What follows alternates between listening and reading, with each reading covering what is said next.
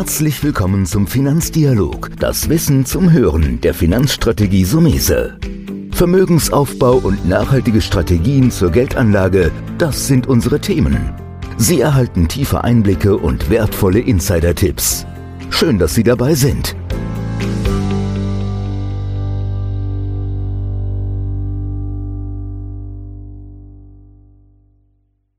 Im heutigen Podcast reden wir über Steuern. Steuern, ein vermeintlich trockenes Thema, aber ich persönlich finde es mittlerweile sehr spannend, wenn man sich mit der Materie mal ein bisschen tiefer auseinandersetzt. Man kann man nämlich auch Vorteile haben, wenn man sich im Steuerrecht auskennt.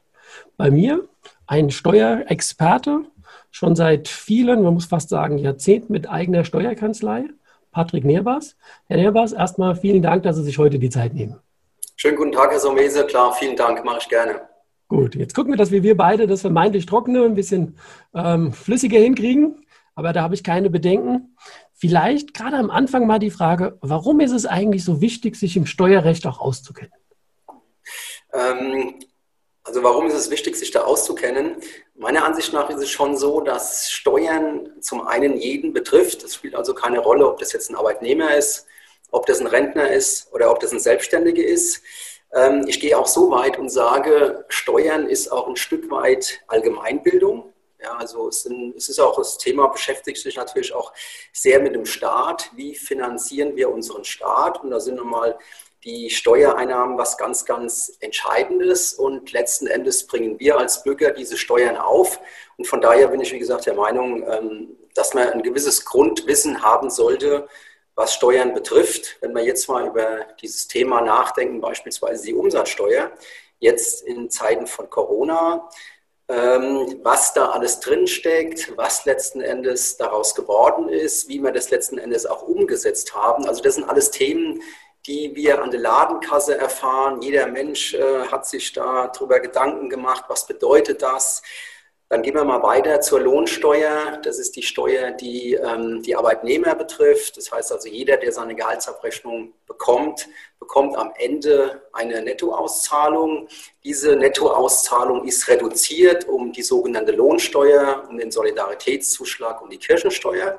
Das heißt, jeder hat Berührungen damit. Und wenn wir dann mal weitergehen, dann kommen wir zu diesem großen Thema der Selbstständigen und der Unternehmer. Und da spielt es natürlich nochmal eine ganz, ganz andere Rolle. Mhm. Also ich finde, besser kann man gar nicht einsteigen, weil es betrifft jeden.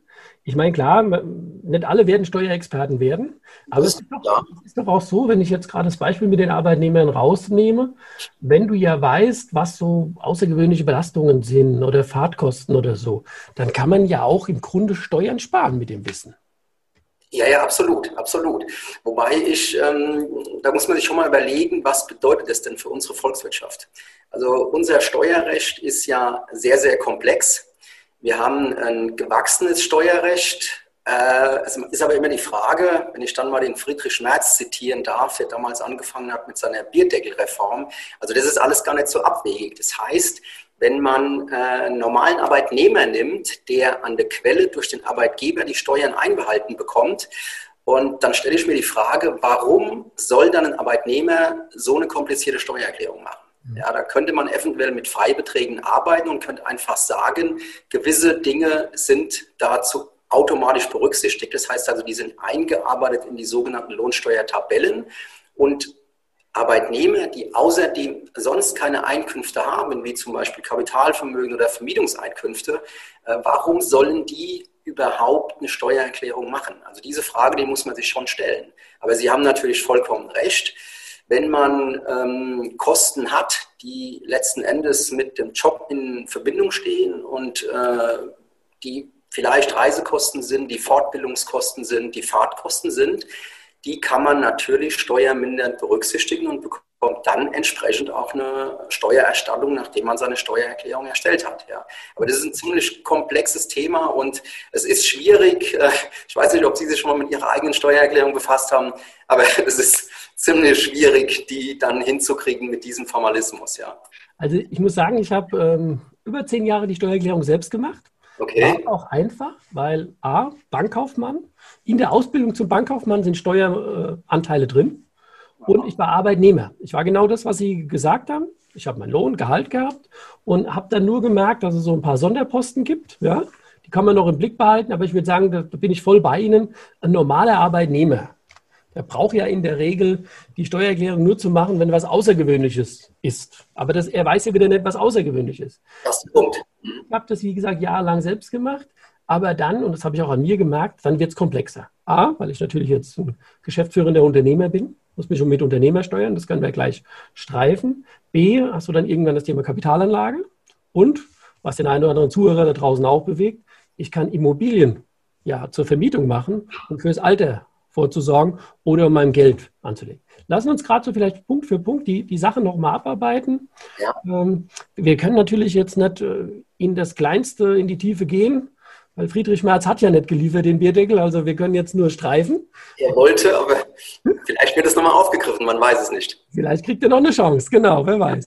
Ähm, bleiben wir dann gerade nochmal vielleicht, weil das ganz passend ist, wenn ich bei einer Immobilie als Kapitalanlage bin. Oder wie, wie ist es steuerlich, wenn ich ein Eigennutzer bin und wie ist es bei der Immobilie als Kapitalanlage? Gibt es da steuerliche Unterschiede? Ähm, also wenn wir jetzt mal bei dem Thema Immobilien sind, Immobilien ist natürlich ein relativ großes Thema. Ich möchte eigentlich das Thema nicht unbedingt jetzt nur verbinden, was das steuerliche Thema betrifft, sondern ich möchte einfach äh, vielleicht vorher schon mal anfangen. Und zwar heutzutage ist es natürlich so, dass die Immobilie auch jetzt in Corona-Zeiten ein ganz, ganz wichtiger Bestandteil einer Lebensplanung ist, beziehungsweise sein kann. Das ist bei dem einen oder anderen ein relativ großer Vermögensbestandteil. Und ähm, die Nachfrage danach, danach sehen wir ja tagtäglich. Ähm, was das Steuerliche betrifft, äh, das macht das ein bisschen schwierig. Und zwar, Sie haben es richtig gesagt, man muss grundsätzlich muss man unterscheiden zwischen diesen sogenannten Selbstnutzern und zwischen Personen oder Menschen, die eine Kapitalanlage kaufen, das heißt, die eine Immobilie kaufen, die sie vielleicht erstmal nur für Vermietungszwecke kaufen und dann später selbst nutzen. Das sind steuerlich völlig unterschiedliche Themen. Ähm, wenn man mal darüber nachdenkt, wie das früher war, was diese selbstgenutzten Immobilien betraf, da waren die staatlich zum Teil sehr hoch gefördert. Wir erinnern uns an den Paragraph 7b ESTG oder später dann diesen 10e ESTG. Es hat, es hat acht Jahre lang eine sehr, sehr hohe Steuerförderung gegeben und danach gab es diese Eigenheimzulage. Das heißt, das war dann nicht mehr steuerlich optimiert, sondern die Beträge waren fix und auf die Kinder, die man in einer Familie hatte, gab es zusätzliche Subventionen in diesem Bereich. Ähm, das hat der Gesetzgeber äh, vor vielen Jahren gekippt sodass im selbstgenutzten Bereich kaum noch eine Förderung möglich ist. Ja, wenn wir jetzt aber mal den Schwung nehmen und überlegen uns jetzt, was bedeutet denn das, wenn man jetzt eine Immobilie kauft und die vermietet, so sieht es natürlich ganz anders aus. Das heißt, ich generiere daraus irgendwann Einnahmen durch Mieten und kann natürlich entsprechende Kosten geltend machen und da wird es komplex. Ja, das heißt also, welche Kosten kann ich geltend machen? Das fängt meistens an mit der Abschreibung. Das heißt also, durch diesen Anschaffungsvorgang habe ich Möglichkeiten, diese Anschaffungskosten entsprechend abzuschreiben. Die Frage ist auch immer, ist es eine neue Immobilie? Ist es unter Umständen sogar eine Art Baudenkmal? Das ist ja auch ein Schwerpunkt, den, den Sie anbieten, in dem Sie sich gut auskennen. Und ähm, dafür braucht man schon einen steuerlichen Berater, um das letzten Endes auch richtig aufzusetzen. Mhm. Also kann man sagen, ist halt leider im Moment so, keine Förderung beim Selbstnutzer. Vielleicht kommt da mal was, aber Stand aktuell haben wir nichts. Und bei dem Kapitalanleger, da würde ich kurz nochmal nachfragen, weil da gibt es so den Unterschied zwischen, wenn er einen Neubau macht in den Steuersätzen in der Abschreibung, wenn er einen Altbau macht oder die Besonderheit Denkmalsanierung. Wie, ja. wie muss man das nochmal be beleuchten? Also nehmen wir mal den grundsätzlichen Fall. Das heißt, man kauft eine Immobilie, die äh, nicht neu ist. Da habe ich die normale lineare AFA. Die lineare AFA beträgt 2% von den äh, Gebäudeanschaffungskosten. Das heißt also, man muss die Grundstückskosten aus einem Immobilienkauf muss man rausrechnen die laufen nicht in die Abschreibung rein. Die Abschreibung, die geht lediglich auf die Gebäudeherstellungskosten. Wenn das Objekt beispielsweise ein altes ist, dann kann sich die Abschreibung erhöhen auf 2,5 Prozent. Wir sprechen aber jetzt nur über Abschreibungen von Privatleuten. Also in einem Betriebsvermögen bei Unternehmen ist das wiederum eine ganz andere Sache. Da gibt es auch andere Abschreibungssätze. Ähm, die degressive AVA, die ist jetzt wieder eingeführt worden, die gibt es aber letzten Endes nur für bestimmte Einkommensgrenzen. Äh, wenn wir auf das Thema gehen, Baudenkmäler, ähm, die Baudenkmäler, die haben einen sehr, sehr hohen Sanierungsanteil drin. Das heißt, man muss bei sogenannten Baudenkmälern, die ja über die Denkmalbehörde gelistet sind, beziehungsweise die haben dann diesen sogenannten Deckmantel ähm, des Denkmalschutzes, haben wir unterschiedliche Avereien. Das heißt, die richtet sich zum einen nach dem alten Gebäudewert. Und wie Sie wissen, ist es ja so, die ganzen Sanierungsmaßnahmen, die werden erhöht abgeschrieben über einen Zeitraum von elf Jahren. Mhm. Im Grunde, man merkt jetzt schon, es wird komplexer, weil wir ein paar Dinge anschneiden, aber es geht hier gar nicht. Wir brauchen ja ein bisschen Inhalt. Ja. Ähm, ich fasse nochmal zusammen. Im Grunde, klar, es ist auch unser Thema, weil ich in den letzten Jahren selbst da aktiv war, privat mir was gekauft habe, weil wir Baufinanzierung hier machen und ab und zu auch mal ein Projekt vermittelt haben. Äh, zusammenfassend würde ich sagen, und da glaube ich, geben Sie mir hoffentlich gleich ein Ja dazu. Entscheidend ist nicht, welche Steuer ich sparen kann. Entscheidend bleibt immer, was ist es für ein Projekt? Was ist es für ein Objekt? Wie ist die Lage? Wie ist die Ausrichtung? Passt das zu meiner persönlichen Finanzstruktur? Weil wir kennen noch die 90er, das war auch schon wieder lange her, wo viele Objekte nur wegen Steuervorteile gekauft wurden und später waren sie nicht mehr verkaufbar. Also die Latte da höher legen. Steuern ist der zweite Schritt, glaube ich, bevor man die Entscheidung treffen sollte für eine Immobilie. Genau, also das haben Sie auf den Punkt gebracht. Ähm, das, Thema, das steuerliche Thema ist kein groß, nicht mehr so ein großes Thema, sage ich mal so. Also es hat sich seit den 90er Jahren oder beziehungsweise seit den 80er Jahren massivst verändert. Die Absicht, eine Immobilie zu kaufen, hat äh, nicht mehr an erster Stelle das Steuerthema, sondern es ist viel, viel mehr ein privates Thema, es ist ein wirtschaftliches Thema, es ist einfach Altersvorsorge, es ist Vermögensaufbau und es ist natürlich auch so, dass man über eine Immobilie als Mensch viel, viel unabhängiger werden kann. Mhm. Ja? Äh, also das sind Themen, die die Menschen viel, viel mehr beschäftigen und das Steuerthema hängt sich dran, aber ähm, das kann man ja schon in der normalen Anschaffung kann man das schon vernachlässigen. Wie gesagt, wenn einer steueroptimiert kaufen will, dann gibt es das Thema Baudenkmäler, weil die einfach diesen steuerlichen Hebel der sogenannten Baudenkmal-AFA haben, ich, was ich vorhin äh, beschrieben habe. Und was unter Umständen auch noch ein Thema sein kann, wenn man eine Immobilie kauft, die ein gewisses Alter hat und einen Sanierungsrückstand hat. Ja? Das heißt also, über diese sogenannten Renovierungskosten und Sanierungskosten, die ich in diese Immobilie dann reinstecke, generiere ich natürlich Werbungskosten. Hm. Diese Werbungskosten, also machen wir einfach mal ein Beispiel, man kauft eine alte Immobilie für 100.000 Euro und die hat aber einen Renovierungsstau von 100 bis 150.000 Euro, was ich dann erst nach der Anschaffung ähm, geltend mache. Und da gibt es wiederum auch so ein Spezialthema, was da heißt, Grundsätzlich sind diese Erhaltungsaufwendungen oder Renovierungskosten abzugsfähig. Ich habe aber in den ersten drei Jahren so eine sogenannte äh, Obergrenze, die bemisst sich nach 15 Prozent der Gebäudeherstellungskosten und ich kann diese Kosten in dieser Größenordnung erst ab dem vierten Jahr ähm, aber nicht gedeckelt absetzen. Das heißt also, die Empfehlung ist natürlich immer die, wenn man so eine Immobilie kauft, man sollte die ersten drei Jahre mit der Renovierung vielleicht mal ein bisschen flach halten. Und wenn dann aber hohe Kosten dann aufgrund Heizungsreparaturen, Dachreparaturen vielleicht anstehen, sollte man das ab, also steuerlich gesehen, rein steuerlich gesehen, ja, sollte man das ab dem vierten Jahr dann machen. Ja. Also das ist auch so eine, so eine Möglichkeit, da hat man ein bisschen Spielraum und auch ähm, ja, so, so gewisse Gestaltungsmöglichkeiten, sagen wir mal so. Jetzt sind wir genau an dem Punkt eigentlich vom Anfang des Podcasts ist genau der Punkt, warum wir es im Steuerrecht auskennen, weil Sie haben ein gutes Beispiel jetzt genannt, wo man Gestaltung, und das ist ja eine ganz ähm, reelle Geschichte, wo man Gestaltung haben kann, wo man aber auch einen guten Berater braucht. Das ist ja mit das, das Entscheidende. Ich sage jetzt mal, es gibt manche, die es selbst versuchen, die Steuern zu machen. Es gibt aber die meisten, nicht gerade gerade Unternehmer, Selbstständige oder bei größeren Vermögen, sehe ich das jeden Tag, die einen Steuerberater haben. Das ist im Prinzip spannend. Jetzt gehen wir nochmal rüber vielleicht ähm, zu den Selbstständigen Firmen. Das ist natürlich ein Riesenkomplex, den können wir jetzt nur an, anstreifen. Weil, ja, ich sage jetzt mal, wir haben bestimmt den einen oder anderen Selbstständigen oder auch Firmeninhaber in der, in der Zuhörerschaft jetzt. kann man da, das ist wahrscheinlich sehr schwer, pauschal so ein, zwei Tipps geben, worauf er achten sollte? Ähm, ich habe für mich persönlich gelernt, das eine ist ja die Steuer, das andere ist auch gerade diese betriebswirtschaftlichen Auswertungen, die du ja von einem Steuerberater bekommst, die du lesen lernen musst oder solltest. Ja. Wie sehen Sie das? Aber so, das, sind, das ist fundamental wichtig. Ähm, ich will mal so anfangen.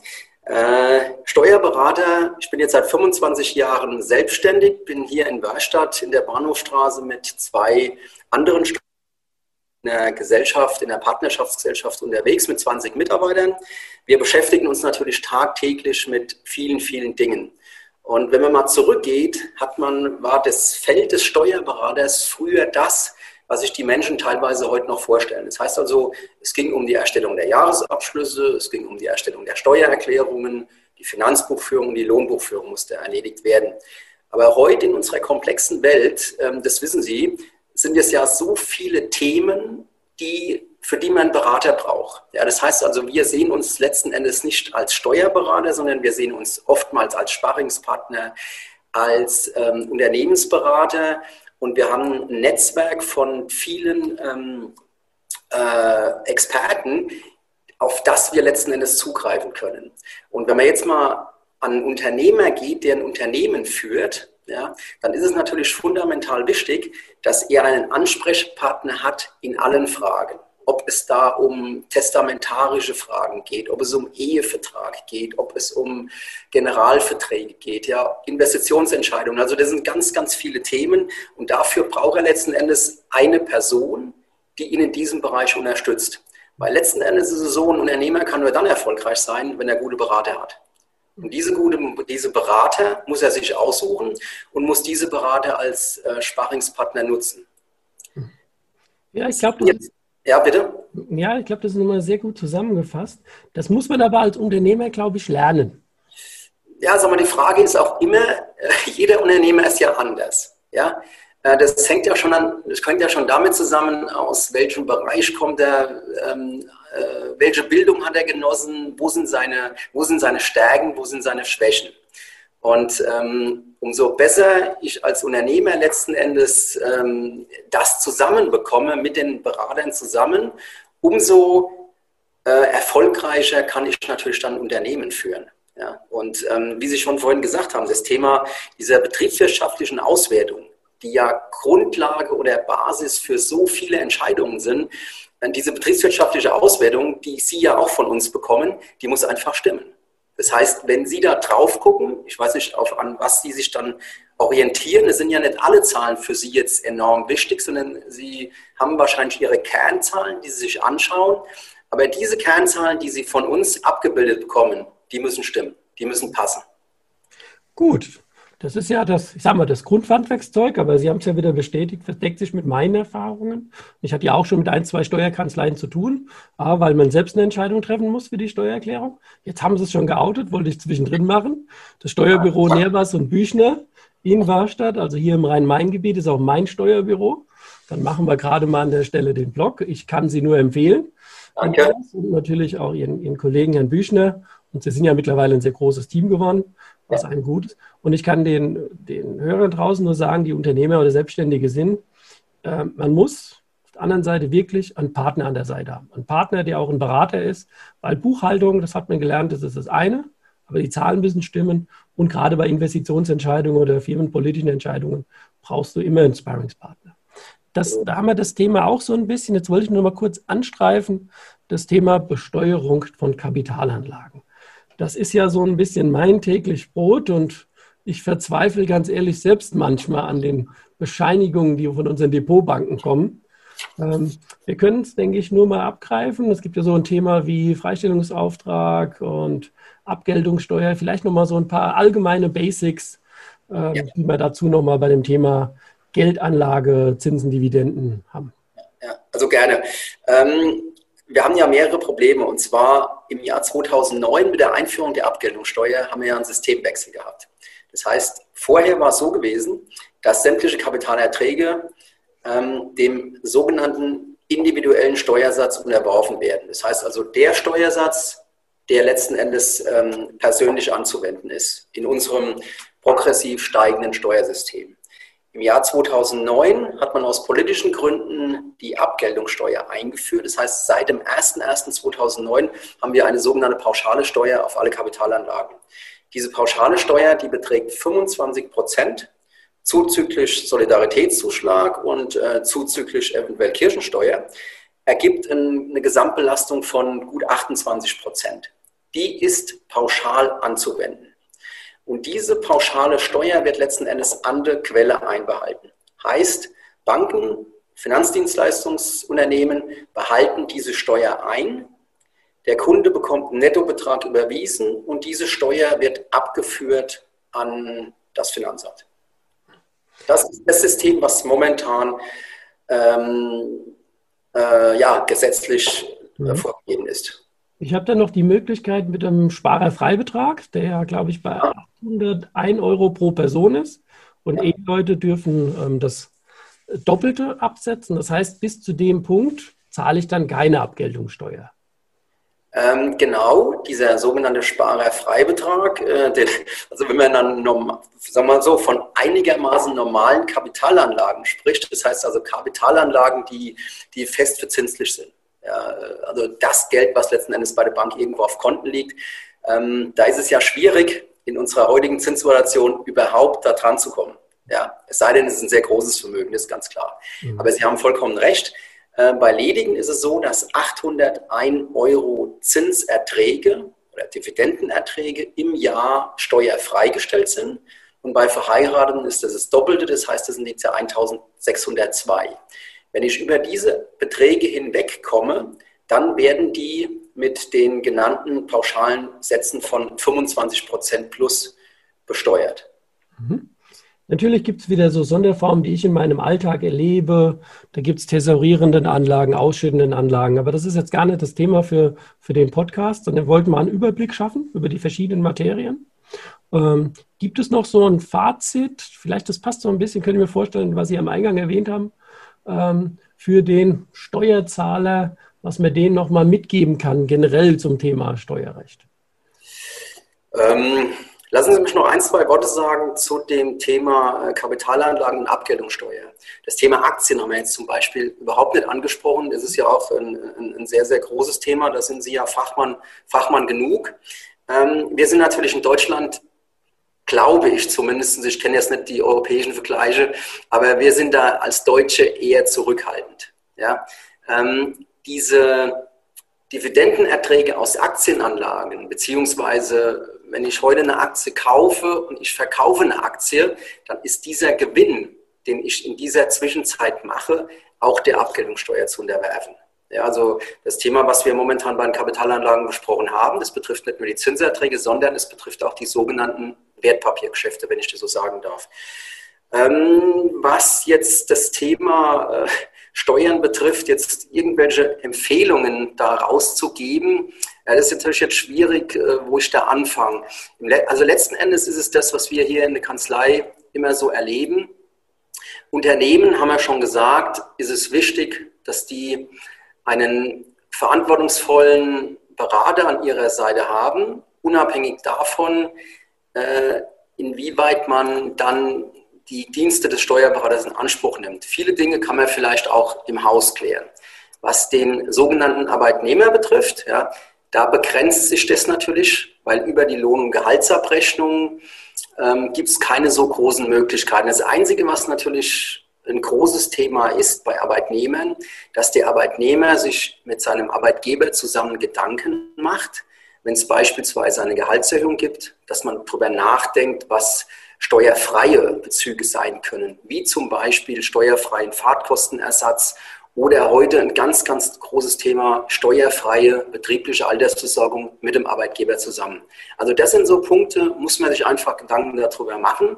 Und ähm, wichtig auch noch, vielleicht als Schlusswort, es ist immer gut, wenn man, bevor man Verträge schließt, dass man vorher einen Berater konsultiert oder vorher einen Fachmann konsultiert, weil dann kann man noch gestalten, wenn die Verträge abgeschlossen sind alles ist festgeschrieben, dann ist es immer schwierig, da noch äh, gewisse Gestaltungsmöglichkeiten zu generieren. Ja. Das ist das, was ich so in allgemeiner Art äh, mitgeben kann. Mhm. Ja, das ist doch ein super Fazit. Da ist doch einiges drin. Bleibt mir an der Stelle jetzt nur zu sagen, Herr Nebers, vielen Dank, dass Sie da waren und die Zeit. Sagen Sie natürlich Ihrem Kollegen, dem Herrn Büchner, einen Gruß von mir. Ja? Mache ich gerne.